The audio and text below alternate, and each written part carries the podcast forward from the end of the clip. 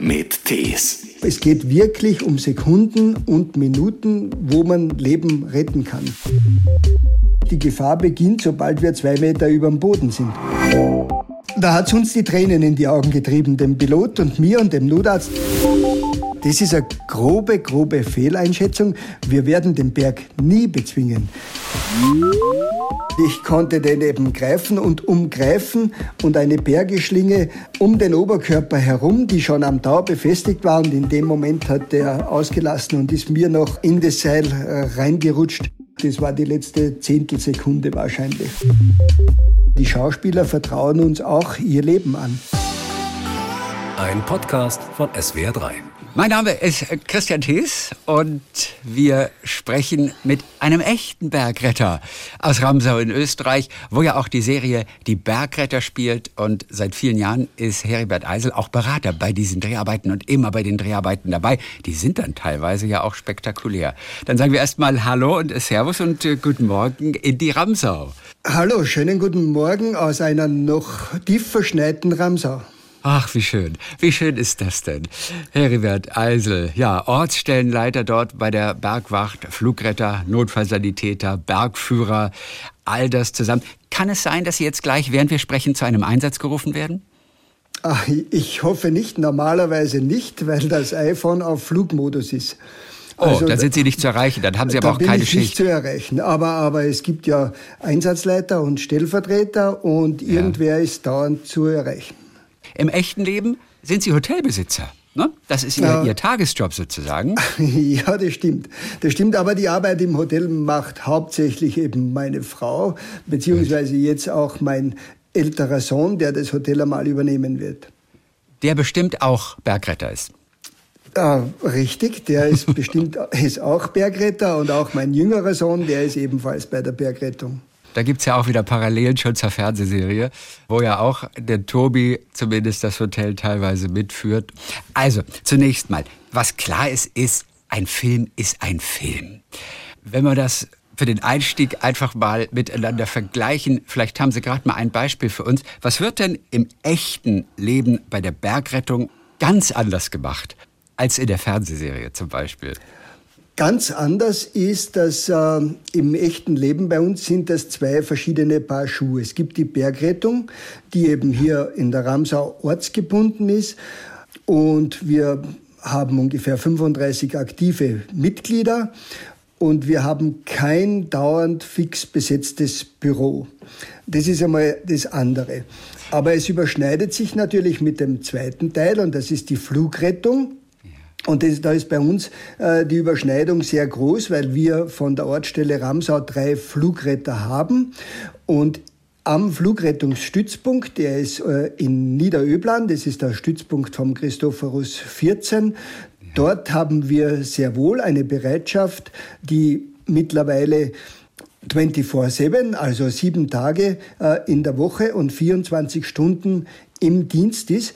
Dort ist praktisch die Dienststelle dauernd besetzt mit einem Piloten, einem Notarzt und einem Flugretter. Mhm.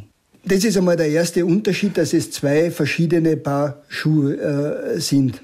Ja. Bei einem Bergrettungseinsatz in der Ramsau, zum Beispiel am Dachstein, verschmilzt das Ganze.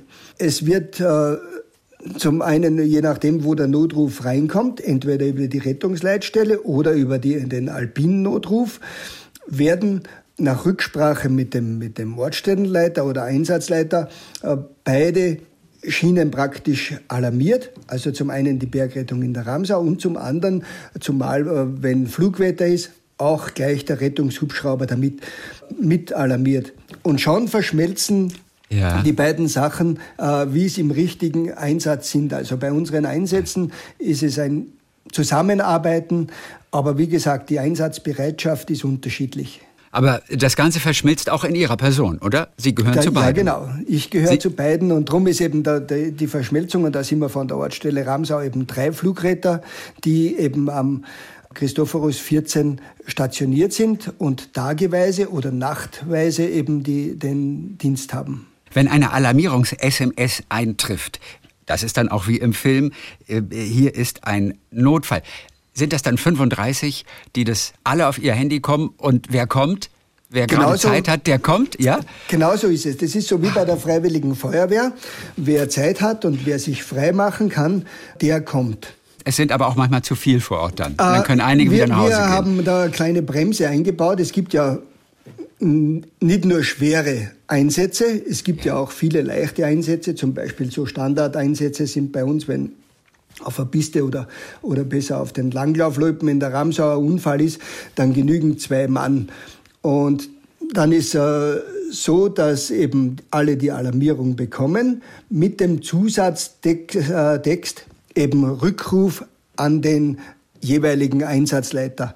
Okay. Und dann, wenn zwei oder drei oder vier beisammen sind, dann kommt die nächste Meldung, keine weitere Kräfte mehr erforderlich. So haben wir das ein bisschen in der Hand, dass nicht immer 30 Leute aufmarschieren, wenn auch nur zwei genügen. Wann hatten Sie Ihren letzten großen Einsatz?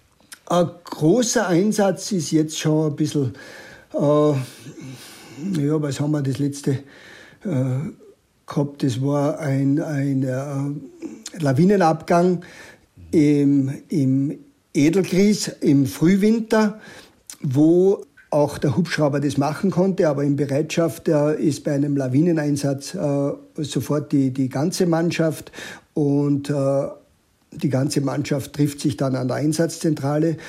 Äh, Wenn dann weniger Kräfte gebraucht werden, ist es nur gut, aber wenn wirklich äh, mehrere Verschüttete gibt und eine große Mannschaft gebraucht wird, dann ist jede Minute eben kostbar und darum sind solche Alarmierungen eben auch äh, durchaus äh, sinnvoll. Wenn eine Lawine abgeht, dann ist das ja ein teilweise wirklich großes Gebiet, wo zu suchen ist. Das ist dann ja wie die Stecknadel im Heuhaufen suchen. Wie wahrscheinlich ist es, einen Verschütteten wirklich zu finden? Äh, Lawinen sind ein Spezialgebiet und eine große Herausforderung. Aber die größte Herausforderung ist an die, an die Skifahrer oder Tourenskifahrer selbst. Denn die einzige Chance, und das ist wirklich die einzige Chance, ist dort die Kameradenrettung. Das heißt, dass man erstens einmal nicht alleine unterwegs ist, dass man mit, mit mindestens einem oder besser mehreren Begleitern unterwegs ist und dass jeder mit einem lawinenverschütteten Suchgerät ausgerüstet ist. Und das ist die einzige Chance, was man in einem Zeitfenster von einer Viertelstunde eben wo man wen aus der Lawine retten kann.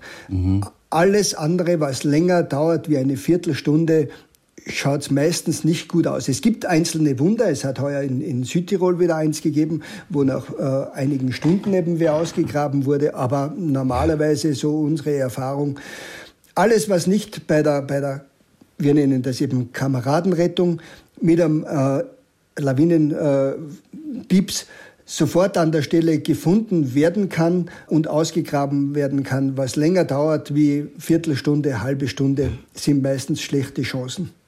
Aber Sie können doch so schnell gar nicht da sein bei der Stelle. Eben, Innerhalb von ist das, 15 Minuten. und, und darum ist eben das Wichtige, dass die, die Kameradenrettung, die Begleiter das machen. Und da hatten wir äh, vor zwei Jahren einen sehr Stimmt, das heißt also, jetzt verstehe ich das erst, die Kameraden, das sind die, die im Prinzip mit verunglücken, Ja, aber genau.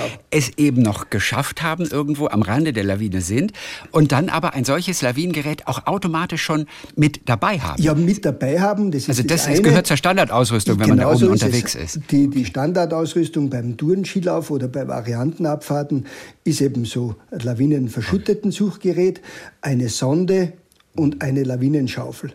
Und das gehört in jeden Rucksack, wenn man abseits der Piste ist. Und das ist aber das Haben von der Ausrüstung allein ist zu wenig, sondern man muss das auch bedienen können.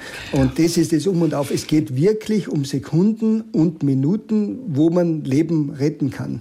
Das ist, das ist das Um und Auf. Und alles, was organisierte Rettung ist, das dauert. Das dauert einfach sehr lange und wir hatten vor einiger Zeit eben einen sehr tragischen Lawinenunfall am Dachstein, wo eben eine Gruppe von, von tschechischen Schneeschuhgehern auf den Dachsteingipfel wollten. Am ersten Tag war das Wetter schlecht, haben in der Hütte übernachtet, sind dann am nächsten Tag, weil der Wetterbericht eben gut war, bei strahlendem Wetter raus, aber es hat in der Nacht geschneit, sind aufgestiegen, alle hintereinander, steiles Schneefeld und alle hintereinander, fünf Personen von eben wahrscheinlich durch, durch das Gewicht, vielleicht auch noch selbst ausgelöst, unter die Lawine gekommen, Keiner hatte ein verschütteten Suchgerät dabei. Das heißt, sie waren alle fünf verschüttet, hätte denen nicht geholfen. Ja. Aber in kurzer Zeit waren eben andere Bergsteiger vor Ort, die diese Suchgeräte hatten, aber es war kein Empfang, es war nichts zu orten. Ausgegangen ist es eben dann mit fünf Todesopfern. Und mhm. das ist wirklich, wirklich tragisch, weil das, es wären Bergsteiger vor Ort gewesen. Es wäre die Verschüttungstiefe bei allen nicht so groß gewesen. Die hätten ausgegraben werden können. Und das ist eben ein tödlicher Fehler. Also Lawinenrettung gehört dann nicht zu Ihrem Kerngebiet, weil es meistens ohnehin zu spät ist.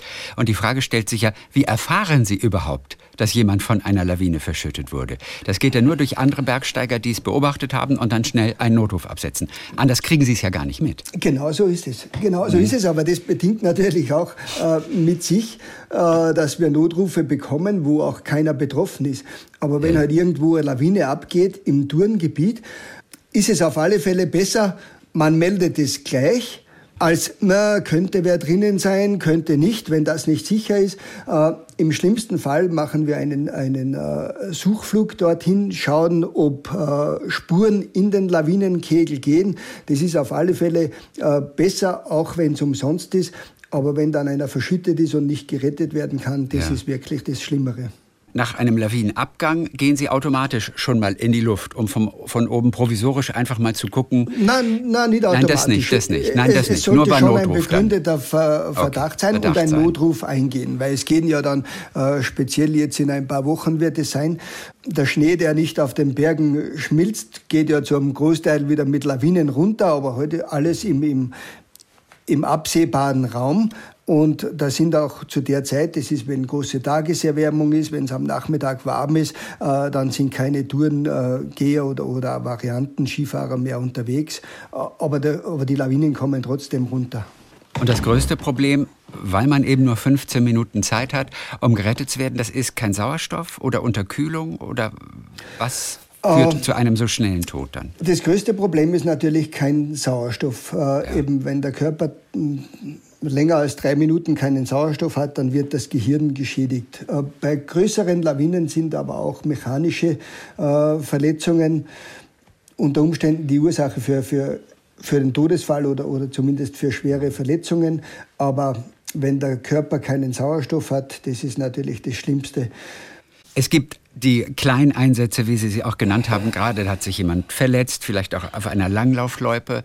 Das sind ja die harmlosen Dinge wahrscheinlich. Wie sehen denn die etwas größeren Rettungseinsätze aus, die Sie aber auch regelmäßig haben?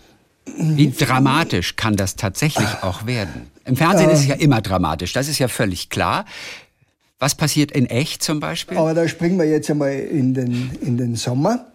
Ja. Äh, Passiert mehr im Sommer als im Winter eigentlich? Im, Im, Winter sind eher kleine Sachen, wie ich ja. gesagt habe, eben Unfälle bei uns in der Ramsau auf, auf Langlauflöpen, wo wir gestern ja. das letzte Mal äh, eben unterwegs waren, aber eben mit zwei Personen und da haben wir so eben äh, ein Skido mit einem Bergeschlitten, wo wir da hinfahren und wo wir dann die Verletzten versorgen oder ja. den Verletzten versorgen und dann irgendwo, wo man wieder mit dem Wagen hinfahren kann, dem, dem Krankenwagen übergeben und der kommt dann ins Krankenhaus. Also das sind normale Sachen. Wenn wir in den Sommer springen, da haben wir Sachen, die teilweise, ja, es, es können Einsätze auch dramatisch sein, ohne dass es Verletzte gibt. Mhm. Und dort ist es wichtig, dass man schnell ist. Und da sind zum Beispiel, äh, was wir in den letzten Jahren vermehrt hatten, sind Unfälle oder beinahe Unfälle auf Klettersteigen, wo man eigentlich gut gesichert ist. Aber es kann dramatisch werden, wenn dann die Kraft nicht reicht, wenn die Kraft und die Kondition nicht reicht, wenn man sich einfach ein bisschen zu viel zugemutet hat. Und da haben wir in der Ramsau einige Klettersteige, die sehr leicht zu erreichen sind, ja. die in einer Viertelstunde zu erreichen sind. Und das verlockt natürlich, dass man, kann ja nicht schwer sein, leicht zu erreichen und dann aber doch nicht ganz einfach. Und da kommt schon einmal vor, dass eben wirklich die Kondition oder die Kraft ausgeht. Andere äh, Kletterer sehen, dass das da wer Probleme hat und nicht weiterkommt oder schreit um Hilfe, rufen den Notruf an und äh, eben beschreiben das so, der hängt eben in der Wand und kann sich nicht mehr halten. Ja. Ist am Klettersteig noch relativ gut, weil man zusätzlich die Klettersteigsicherung hat. Aber trotzdem, wenn man auch nur ein paar Meter runterfällt, mhm. kann das schon sehr schwere Verletzungen nach sich ziehen. Ja. Und das sind die Sachen, die für uns eigentlich ohne meistens ohne Verletzung, aber doch dramatisch sind, weil da geht es um Zeit. Da geht es eben, dass man möglichst schnell dort ist und gerade bei den Klettersteigen, die in der Ramsau unten im Tal sind, die schnell erreichbar sind, ist eben die örtliche Bereitschaft meistens noch schneller als der Rettungshubschrauber, der ungefähr eine Viertelstunde braucht. Ach, die äh, sind wirklich schneller, aber die müssen ja hoch, die müssen ja trotzdem Eben, hoch, hochklettern und, und, schnell und das können die so schnell. Und das ist das Dramatische, weil da geht's wirklich, oh, da können wir schneller sein, können äh, gleich einmal bei dem Bergsteiger sein, der Probleme hat und können den gleich einmal sichern. Und dann ist die Dramatik draußen, aber bis dahin kann es eben wirklich dramatisch sein. Und sobald eben ein Bergretter dort ist, sobald er ihn sichern kann, dann ist die Dramatik heraus. Wenn er komplett erschöpft ist, wird es äh, so sein, dass wir eben parallel den, den Hubschrauber verständigen und dass wir ihn dann wie bei den Bergrettern auch mit ja. einem Rettungstau aus der Wand fliegen. Wenn er noch halbwegs in einer guten Verfassung ist und wenn dann auch die Angst und die Panik gewichen ist, entscheiden wir dann, Vielleicht können wir ihn auch abseilen und das relativ unspektakulär äh, mhm. lösen. Wichtig ist für uns, dass der Kletterer gesichert ist, dass er in Sicherheit ist und von dem Moment her ist eben die Dramatik und die Eile rausgenommen. Was ist denn das Problem? Also ich meine, äh, Sie haben gesagt, der fällt ein paar Meter und äh, wird natürlich durch ein Sicherungsseil dann noch gehalten. Es geht dieser Ruck durch den Körper, das kann alleine schon zu Verletzungen führen. Er kann aber in diesem Moment zumindest nicht abstürzen. Ja, genau. Aber also was ist das große Problem? Er hängt zwar am Seil in einer vermutlich ungünstigen Position. Ja. Was ist die große Gefahr dort? Ähm, Bewusstlosigkeit, dass das Blut in den Kopf läuft? Ja, wenn man Kopf überhängt, wäre das das ja. Problem. Das hatten wir auch schon.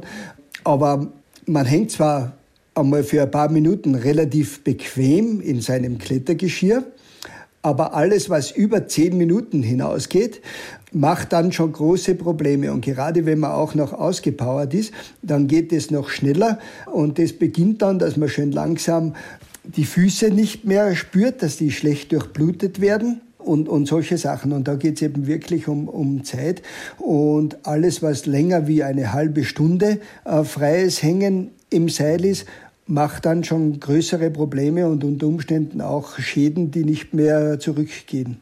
Wann ist denn für Sie als Bergretter, die Sie entweder sich selber abseilen von oben oder am langen Tau hängen unter dem Hubschrauber, wann ist ein Einsatz denn auch für Sie gefährlich? Ja, gefährlich ist jeder Einsatz. Das ist äh, aber das Gleiche wie bei den Dreharbeiten. Wir sind, wir sind einfach in den steilen Wänden äh, und wenn dort was passiert, äh, dann geht es unter Umständen nicht gut aus. Also gefährlich, die Gefahr beginnt, sobald wir zwei Meter über dem Boden sind. Da kann man nicht mehr gefahrlos absteigen und, und wenn was passiert, und das kann auch ein eigener Fehler sein, dass irgendwas passiert, dass irgendwas mit der Sicherung nicht funktioniert, dann genügen zwei Meter, wenn man die ungewollt absteigt, dann kann was passieren. Also Gefährlich ist es allemal, aber mit unseren ganz, mit der, erstens einmal mit der Ausbildung und zweitens äh, speziell bei der Fliegerei mit den sehr genauen und strikten Regeln können wir diese Gefahr äh, natürlich hintanhalten. Aber wie gesagt, dazwischenkommen kann immer was. Es kann mhm. jeder einmal einen Fehler machen und egal, ob wir jetzt bei der Bergrettung bei der ortsgebundenen oder bei der Flugrettung. Wir haben keine Vorbereitungszeit auf den Unfall. Da kommt eine Unfallmeldung und das ist die Situation, mit der wir von einer Minute auf die andere umgehen müssen. Und dort müssen Entscheidungen getroffen werden. Da spricht sich das Team ab, äh, wie man das macht. Und je, je besser das Team eingespielt ist, je besser die Ausbildung und das, das Können ist, desto ungefährlicher kann man das gestalten. Was war Ihr bisher schwierigster Einsatz, den Sie gehabt haben? Oh, da war eben ein schwerer Unfall in der Dachstein-Südwand. Es war keine direkte Bergung mit dem Helikopter möglich. Zu der Zeit haben wir uns dann entschlossen, äh, so wie wir es bei, bei schwierigen Einsätzen, speziell bei schlechtem Wetter machen. Die Mannschaft steigt auf den Dachsteingipfel ab und man seilt sich dort mit oder seilt den Retter und ein Arzt mit einem Stahlseil eben in die Wand. Und in dem Fall waren das über 300 Meter, wo ich gemeinsam mit einem Arzt eben abgeseilt wurde. Wir haben den Verletzten erreicht und dann an Ort und Stelle äh, versorgt und dann Weitere, Im Hängen dann. Also alle Hängen, hingen dann ja, in der Wand in, an einem Seil, Hängen, da haben sie ihn genau, versorgt. Ja. ja. Und dann eben den Verletzten aufgenommen und weitere 100 Meter abgeseilt unter die Nebelgrenze. Und dort konnte man äh, eben den, oder konnte der Rettungshubschrauber, das war zu der Zeit noch äh, vom, vom Bundesheer mit einer Alouette 3, konnte man den Verletzten dann aus der Wand fliegen. Und da ist eigentlich alles sehr, sehr schnell gegangen. Und gedauert hat es, bis der Verletzte im Krankenhaus war, fast fünf Stunden. Und es waren wirklich extreme Bedingungen, äh, waren extreme Längen. Wenn man denkt, man ist 400 Meter in einer steilen Wand, Steinschlag und, und die ganzen Gefahren, die dort sind. Das war eigentlich ein sehr schwieriger Einsatz, ist für den dramatischerweise war die, war die Verletzung so äh, stark äh, oder, oder so schwer, dass äh, ja, für den, für den Verletzten auch nicht so richtig äh, gut ausgegangen ist. Aber, aber das war sicher einer der anspruchsvollsten Einsätze. Ja. Und ein sehr dramatischer und auch schwierig, aber, aber schwierig unter Anführungszeichen. Einsatz mit dem Hubschrauber als Flugretter war, äh, wo eben der Notruf kam unterhalb von der Seilbahn äh, auf den Dachstein hängt ein, ein Bergsteiger an einer Kante und kann sich nicht mehr halten, schreit eben laut um Hilfe. Wir waren äh, sehr schnell dort, also in ungefähr zehn Minuten danach äh, dort nach dem Notruf, haben gesehen, der Mann hängt wirklich mit, mit zwei Händen am Abgrund und äh, ja kann sich nicht mehr halten und war. Und Sie sind mit dem Hubschrauber hoch oder ja, sind Sie mit der Seilbahn mit hochgefahren? Wir waren mit Dann sind Sie mit dem Hubschrauber hochgefahren, standen ja. oben. Okay, der Mann kann sich also nicht mehr halten wir haben tatsächlich. so schnell eben umgebaut, weil da müssen wir kurz zwischenlanden, müssen das Dauer einhängen, äh, sind eben schnell hingeschwebt und äh, wie ich eben dort war auf auf der Höhe äh, vom Verletzten und es ist wirklich eben Zentimeterarbeit vom Piloten. Äh, und, da hat und Sie hingen am Tau? Ich hänge am Tau, der Flugretter hängt am Tau in dem Fall. Und ich konnte den eben greifen und umgreifen und eine Bergeschlinge äh, um den Oberkörper herum, die schon am Tau befestigt war. Und in dem Moment hat der ausgelassen und ist mir noch äh, eben war vor, vor dem Körper in das Seil äh, reingerutscht. Und das war eigentlich, was es immer oder was so immer beschrieben wird, Rettung in letzter Sekunde. Und das hatten wir, wir live und, und das war die letzte Zehntelsekunde wahrscheinlich. Es sind so Sachen, die man eben in Erinnerung behält. Viele andere Sachen vergisst man. Die meisten vergisst man, wenn sie, wenn sie gut ausgehen und die, die nicht so gut ausgehen, die mhm. versucht man eher zu verdrängen dann. Hat dieser Mann bis heute noch Kontakt zu Ihnen gehalten? Äh, nein, aber, aber hat, äh, hat uns am Stützpunkt besucht äh, und ja. hat unser Geschenk vorbeigebracht und hat eben selbst auch gesagt, er hätte sich keine Sekunde mehr halten können. Auch im Film, das ist ja eine, tatsächlich eine Filmszene, dann da ist das dann auch wieder schnell abgehakt. Es ist ja auch nur Film. Aber so etwas im echten Leben zu erleben, wirklich hunderte Meter über dem Abgrund. Was macht das mit Ihnen in dieser Sekunde? Wie haben Sie die Sekunde, die, die Minute noch in Erinnerung, als Sie gemerkt haben, es war so knapp, aber wir haben es jetzt gerade geschafft? Da hat es uns die Tränen in die Augen getrieben, dem Pilot und mir und dem Notarzt, der am Zwischenlandeplatz war. Äh, eben da, da treibt es einen die Tränen in die Augen und, und eben äh, da kann man sagen, eben Leben in letzter Sekunde gerettet. Und am besten Vergisst Ihrer Frau nichts nicht. davon erzählen, ne? Am besten Ihrer Frau nichts davon erzählen. Ja, sie, äh, sie beklagt sich ein bisschen, dass ich sehr wenig erzähle, äh, aber man erzählt Das hat seine Gründe, hoffentlich hört sie uns heute Morgen nicht. Nicht, ja. nicht so dramatisch. Wie oft ist ein Hubschrauber im Einsatz eigentlich? Also im, im Film ist immer der Hubschrauber dabei. Ist, Man ist ja auch wirklich sehr schnell da oben und kriegt einen guten Überblick gleich. Wie ist es im echten Leben? Ist immer dabei. Unser Rettungshubschrauber C14, wir haben so ungefähr, äh, muss man sagen, in den Ferienzeiten haben wir auch noch einen zweiten Hubschrauber im Einsatz und wir haben so äh, etwas über 1000 Einsätze pro Jahr. Das ist aber richtig viel. Also so der Durchschnitt ist zwei bis drei Einsätze am Tag. Waren Sie in der vergangenen Woche auch draußen für einen großen oder einen kleinen Einsatz? Äh, nein, wie gesagt, der ortsgebundene Einsatz war, war gestern ein, ein kleiner ja, Löweneinsatz. Kleine Geschichte, ge genau. Äh, und am, am, Rettungshubschrauber hatte ich jetzt meine letzten Dienste, waren zwei Nachtdienste, wo nichts war. Weil wir okay. fliegen seit Oktober eben 24 Stunden, das heißt haben eine Tagmannschaft und eine Nachtmannschaft. Äh, und ja, dort war eben, eben äh, nichts in der ja. Nacht, war das Wetter so schlecht, dass man nicht fliegen konnte und ist Gott sei Dank auch nichts passiert. Aber Dunkelheit ist kein Hindernis. Was dann ja anders ist als im Film, da heißt es immer, wir müssen die Suche abbrechen, gleich wird's dunkel. Ja, und genau, da überschneidet sich jetzt das Ganze. äh, bei Rettungsflügen in der Nacht sind wir ausgerüstet mit Nachtsichtbrillen und das dürfen wir aber nur bei Rettungsflügen machen. Das dürfen wir nicht bei Dreharbeiten machen. Das ist der, der ganze Unterschied und darum ist es auch so, dass wir eben im Film keine Einsätze bei Nacht fliegen und Aha. können wir auch nicht. Okay, und dann muss der Satz halt herhalten, du, es wird gleich dunkel und wir sehen immer noch, es ist strahlender Sonnenschein, der Himmel ist hellstens, hellstes Blau, aber es fällt dann immer der Satz, du, gleich wird's dunkel, in einer halben Stunde ist dunkel, wir müssen umkehren. Grund für Unfälle sind ja in der Regel Fehleinschätzungen. Die Menschen unterschätzen die Berge. Was wird vor allem unterschätzt? Sie haben schon den, natürlich die einfache Anfahrt, die natürlich darüber hinwegtäuscht, dass der, der Pfad an sich natürlich wahnsinnig schwer sein kann. Aber die Anfahrt ist halt so einfach dorthin. Das ist natürlich einer der Gründe. Was wird noch unterschätzt häufig? Das Wetter kommt natürlich dazu. Und das ist in den oh, Bergen tricky. Das Wetter kann, in den Bergen äh, ist schwer zu lesen. Kann manchmal, sein. Aber was auch unterschätzt wird, und das na, es verblüfft uns überhaupt nicht mehr, das stimmt nicht, äh, denn wir haben es öfter, die Tageslänge wird unterschätzt.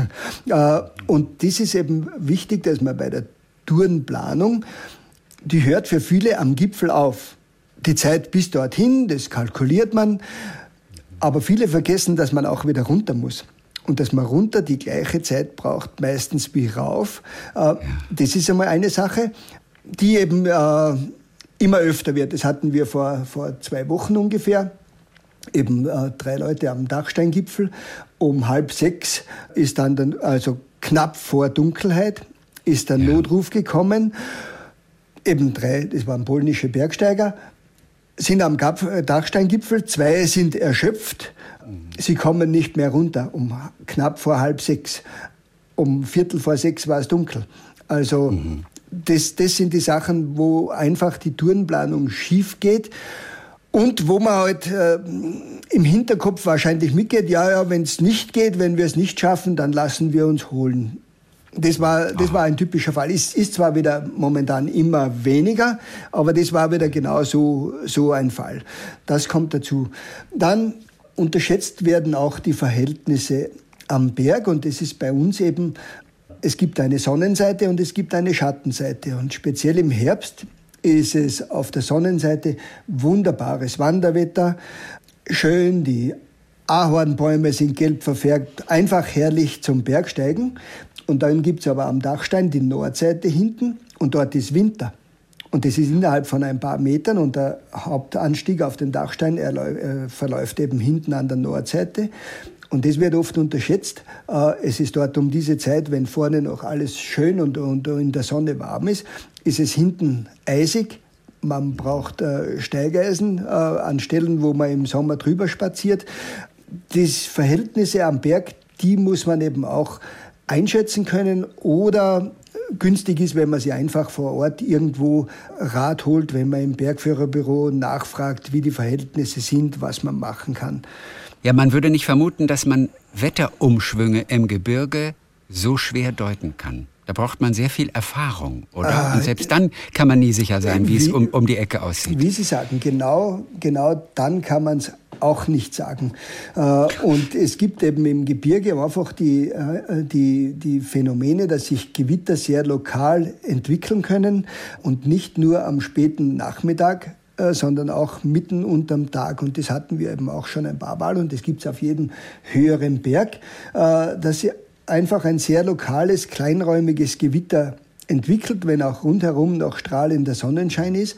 Und Gewitter haben halt meistens ein Blitz auch im Gepäck. Und wenn man da am Berg unterwegs ist und auf, auf Gipfelanstiegen, die mit Eisen versichert sind, dann äh, ist das eben eine sehr große Gefahr, was man eben sehr schwer einschätzen kann und, und äh, ja, wie gesagt, auch nicht, nicht einmal die, die, die Meteorologen können sagen, hier in dem Gebiet äh, entwickelt sich ein kleines Gewitter. Vorsicht, wie gesagt, bei strahlendem Sonnenschein kann sowas passieren.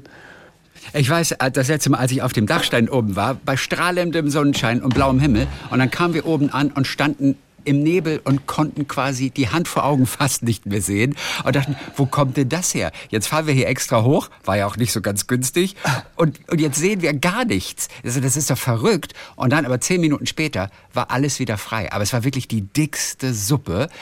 Das gibt's halt nur im Gebirge. Das Unberechenbar. Das stimmt. Unberechenbar. Ja, es gibt ja die, äh, eben das Sprichwort, wo, wo manche unsere Gäste äh, äh, herkommen, die sagen, die sehen das Wetter drei Tage vorher, was zu ihnen kommt, nicht? wenn alles flach ist. Richtig. Das ist halt im, im Gebirge ein bisschen anders. Und ganz wichtig der Satz, es ist wichtig, dass man die Gesetze der Berge kennt und respektiert. Das ist ein, das, das ist ein Leitsatz. Ne? Ja, das ist, äh, das ist ganz ein wichtiger Satz und da hat er äh, interessanterweise ein, ein Regisseur von den Bergrettern, der zwei Folgen gemacht hat. Da haben wir eine recht interessante philosophische Unterhaltung gehabt. Äh, und da ging es um, weil es ja heißt, den Berg bezwingen oder den Gipfel bezwingen. Und da ist er gesagt, das ist eine grobe, grobe Fehleinschätzung. Wir werden den Berg nie bezwingen.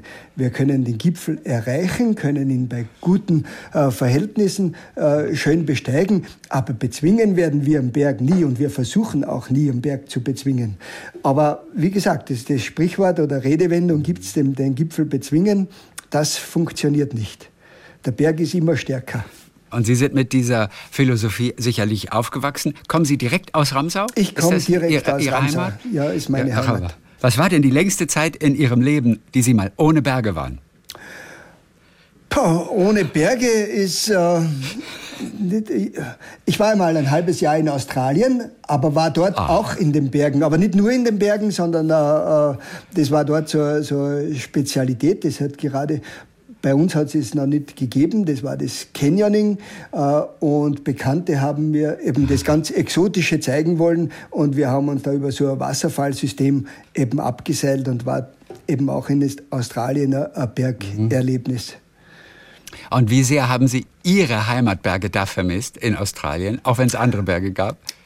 Äh, ja, vermisst man sehr. Äh, das ist, das ist das Schöne äh, bei uns und, und man merkt es auch an unserer Bevölkerung. Es ziehen sehr wenige äh, Menschen weg. Und diejenigen, die wegziehen, haben immer Heimweh, aber das ist wahrscheinlich überall gleich. Heimat ist einfach Heimat. Aber auf der anderen Seite gibt es auch viele Ramsauer, die noch nie am Dachstein waren. Was ja auch absurd ist, aber man kennt es. Ich kenne auch Menschen oder ich habe gehört von Menschen, die wohnen an der Ostsee und waren noch nie in der Ostsee. Eben.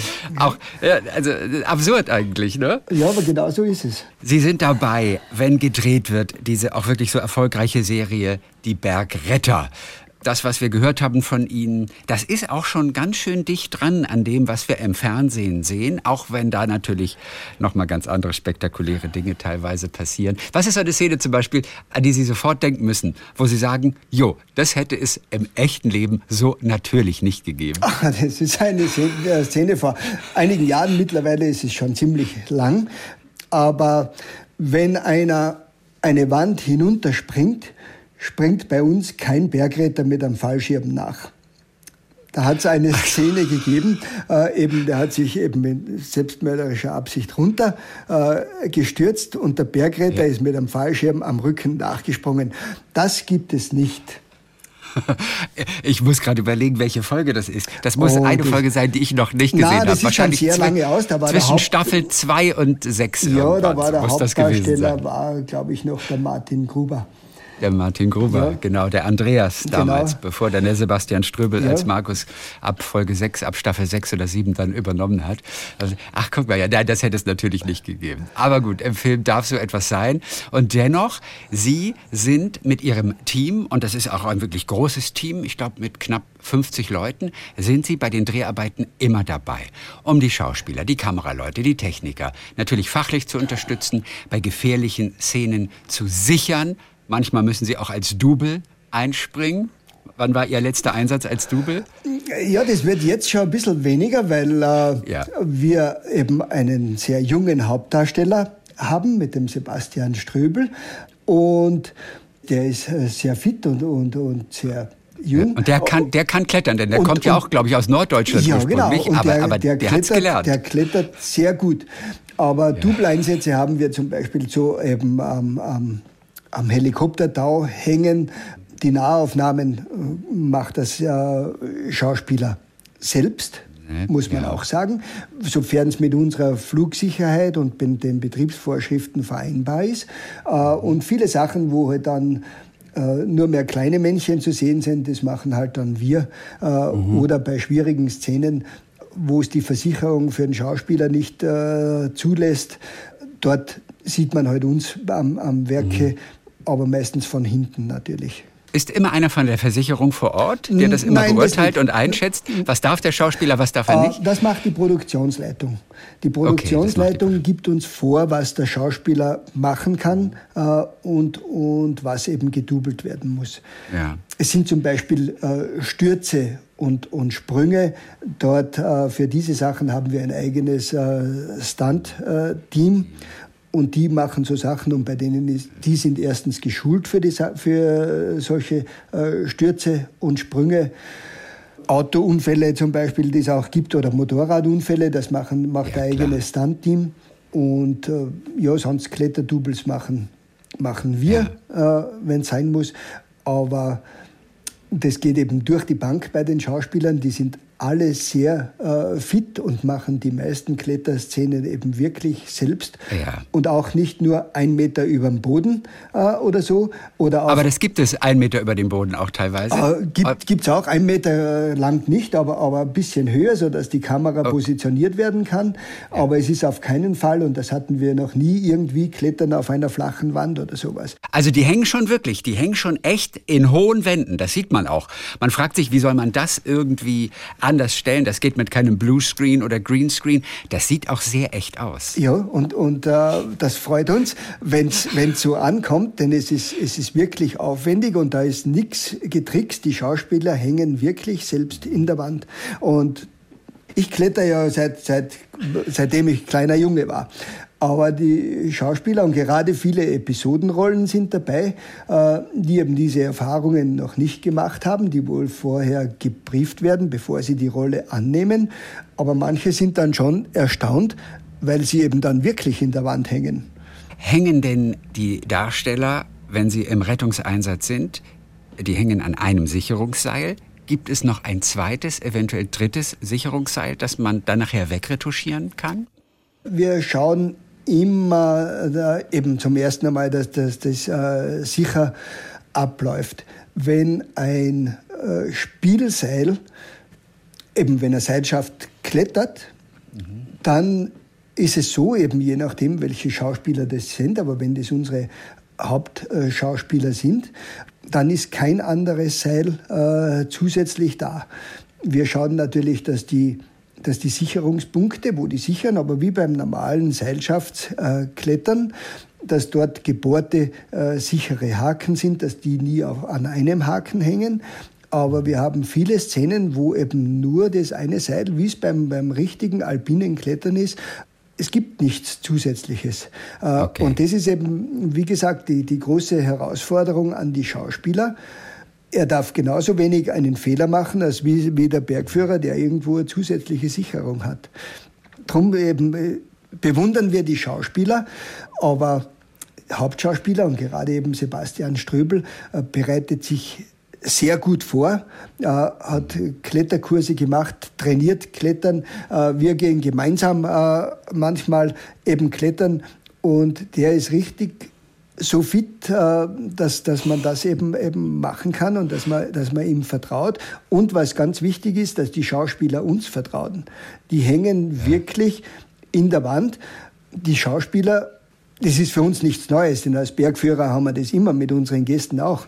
Aber die Schauspieler vertrauen uns auch ihr Leben an. Beim äh, Sebastian Ströbel, der den Markus spielt, haben wir bei der ersten Folge der, der Staffel, der neuen Staffel, haben wir kurz gedacht, der würde sich für immer verabschieden. Aber ja, also, das war, also es ging ihm ja wirklich nicht gut. Ja, ja, aber, aber so in die in die Geschichten, da greifen wir natürlich wenig ein. Wir, wir greifen ein, äh, eben wo es um die, um die Sicherheit geht, dass wir Wege finden, ja. wie wir das, äh, wie es im Drehbuch ja. geschrieben ist, machen können. Oft ist nicht alles ganz so umsetzbar. Äh, aber wir bewundern auch die Drehbuchautoren, dass immer wieder Geschichten gibt. Es geht jetzt mittlerweile in, den 15., in das 15. Jahr, dass man immer wieder spannende Geschichten äh, findet. Und das ist eben für uns das Interessante. Es ist fast wie bei echten Einsätzen. Wenn wir das äh, Drehbuch lesen, und das ist der Unterschied zu den echten Einsätzen, haben wir ein bisschen länger Zeit, dass wir uns darauf vorbereiten, wie wir das äh, lösen, wie wir das sicher äh, lösen. Also es ist auch für uns von der Seite her große Herausforderung und jeder Drehtag eigentlich ist wie ein Einsatz in der Bergrettung oder in der Flugrettung. Ja. Welche Ideen konnten Sie denn aus dem echten Leben schon beisteuern? Mal zum Drehbuch, zu Dreharbeiten.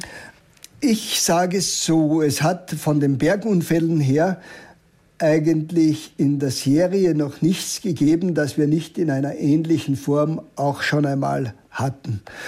Ist natürlich, ja, in den Bergen passiert was, bricht sich einer den Fuß, stürzt ab, verirrt sich das sind halt die Sachen, die im, am Berg passieren können. Ja, oder auch Auto über die Klippe äh, oder man hängt in der Bergwand fest, ein ja, Kletterer genau. fällt in einen Gletscher runter. Ja. Hat es alles gegeben bei ja, ihm schon. Ne? Genau, so ist es. Äh, obwohl für, für Autos und Autos über die Klippe ist dann meistens eher die Feuerwehr zuständig. Aber wenn es dann ins steile Gelände geht, ist die Bergrettung genauso dabei.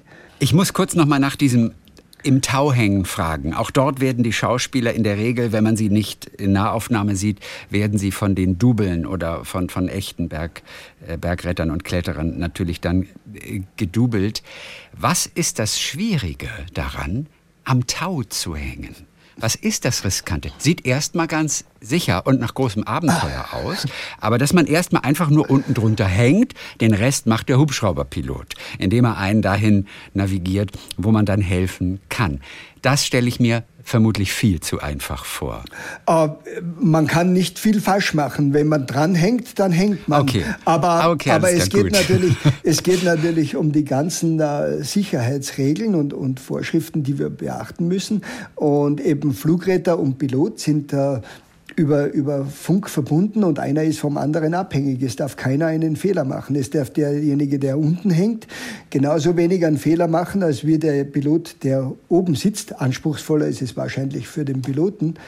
Aber wenn wir in eine Wand geflogen werden und wir machen einen Fehler, sodass wir den Helikopter mit dem Tau äh, unten an der Wand fixieren und der Pilot ist nicht darauf vorbereitet und hat nicht die entsprechende Schwebeposition, könnte das sehr fatal ausgehen.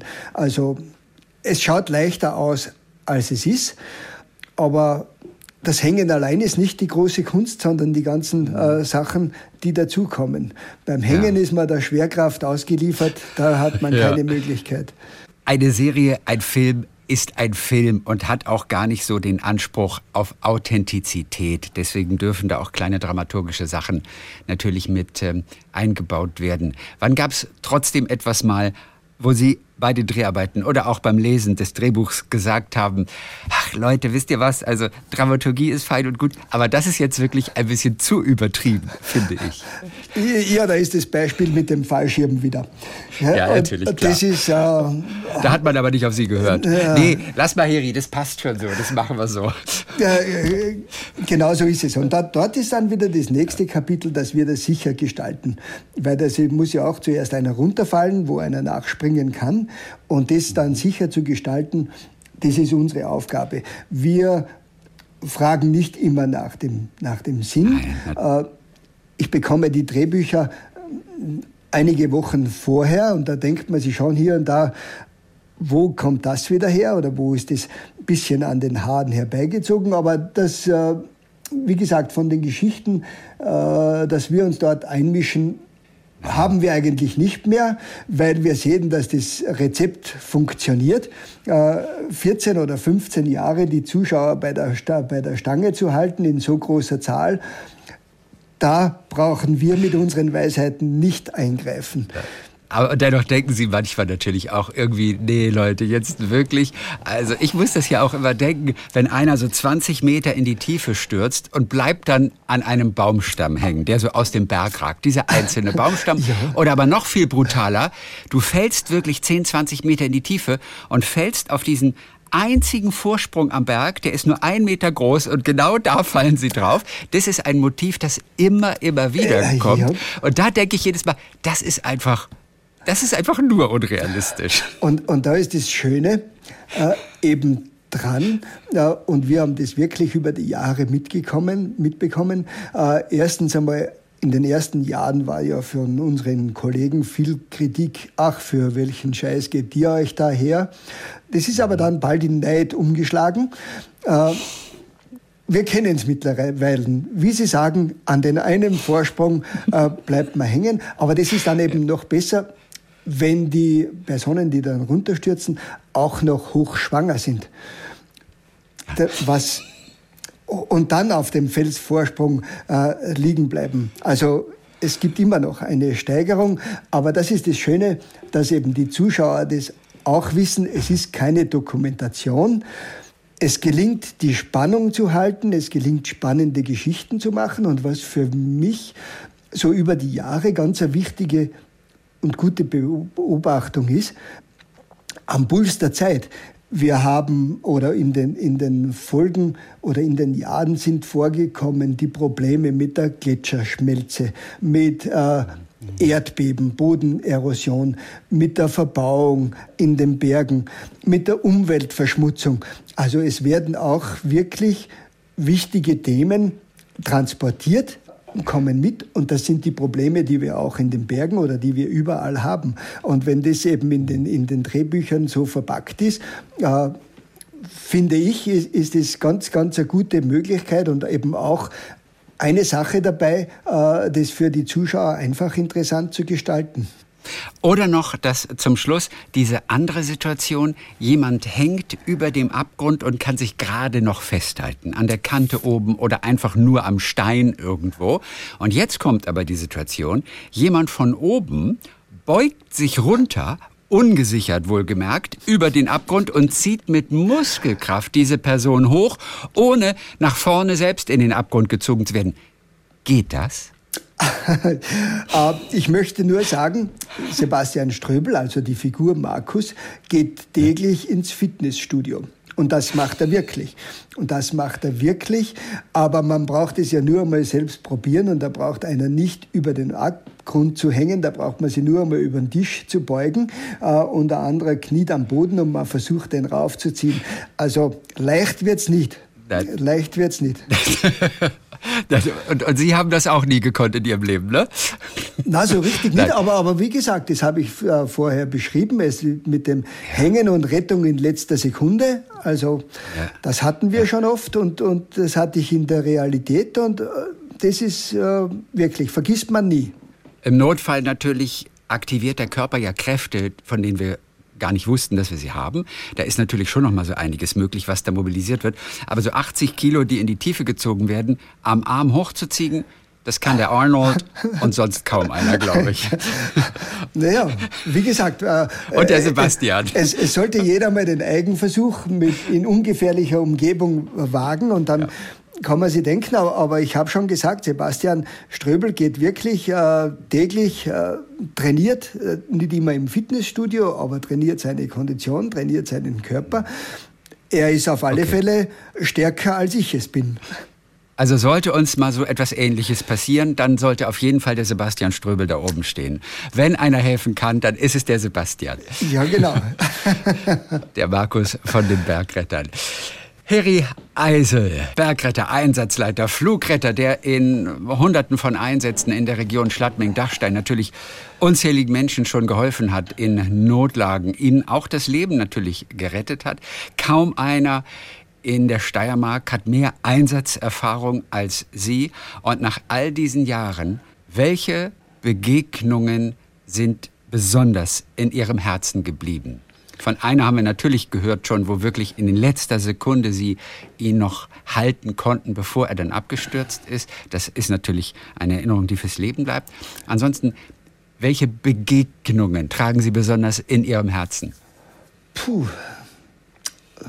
Erstens einmal die Begegnung mit meiner Frau, das ist einmal das, was ich dauernd im oh, Herzen trage. Haben Sie, die, haben Sie die auch mal aus der Felswand gerettet? haben Sie sich so kennengelernt? Das ist ja auch wie im Film. Naja, ein bisschen ist es wie im Film. Wir waren unterwegs bei einer, äh, waren am Dachstein und sind dann abgestiegen ja. und über ein, ein Schneefeld, wo man gut runterrutschen konnte im, im Frühsommer äh, ich bin eben äh, vorgegangen oder vor äh, runtergerutscht. Dachte meine Frau, ah, das schaut ja ganz leicht aus und rutscht auch runter, ist eine gute Skifahrerin, aber kommt dann blöderweise zu Sturz. Und mit runterrutschen meinen Sie mit Skiern? Nein, ohne mit, Ski. Auf, auf, auf dem Füßen, Hosenboden? Auf den, Berg, auf den Füßen runterrutschen? Okay. Ja, auf mhm. den Füßen. Und ja. Aber das dürfen Sie nicht weiter erzählen, wenn das meine Frau erfährt, Nein, dass ich, ich das erzähle. Fall. Also und ist dann runtergerutscht und am Schneefeld, äh, am Ende waren Felsen und vor den Felsen habe ich sie gerade noch eben bremsen können. Sie sind dann gemeinsam in die Felsen gerutscht, aber schon durch mich äh, gedämpft und der, und der Sturz war, war eben gebremst. Aber ich sage immer, sie ist mir in die Arme gerutscht. Und das hält fürs ganze Leben. Und hat diese Arme nie verlassen. ja, genau, so könnte man sagen. Dann wünschen wir toi toi toi für die nächsten Einsätze natürlich und auch für die nächsten Dreharbeiten. Wann geht's weiter mit den Dreharbeiten? Wann wird gedreht? Wann sind Sie wieder mit vor Ort dabei, um zu sichern und zu beraten? Äh, die Dreharbeiten laufen schon, aber es ist so, dass immer zwei Winterfolgen gemacht werden und die, die Bergaufnahmen für die Winterfolgen werden im Kaunertal in Tirol gemacht, weil man bei uns am Gletscher äh, wegen Naturschutz nichts machen dürfen oder nur sehr eingeschränkt. Und es geht jetzt bei uns um den 10. März weiter in der Ramsau. Dort werden, werden eben zuerst die beiden äh, Winterfolgen fertig gemacht. Dann ist kurze Pause und Vorbereitung für die nächsten äh, Folgen. Dann gibt es zwei Sommerfolgen und zwei Folgen im Herbst. Aber wie gesagt, es startet wieder um den 10. März. Dann toi toi toi. Ganz herzlichen Dank für diese Einblicke auch in das Leben eines echten Bergretters dort. Und wir haben auch die Berge wieder ein bisschen besser kennengelernt hier. Dann ganz herzlichen Dank und viele Grüße in die Ramsau nach Österreich. Ja, herzlichen Dank für das Gespräch. Talk mit Tees.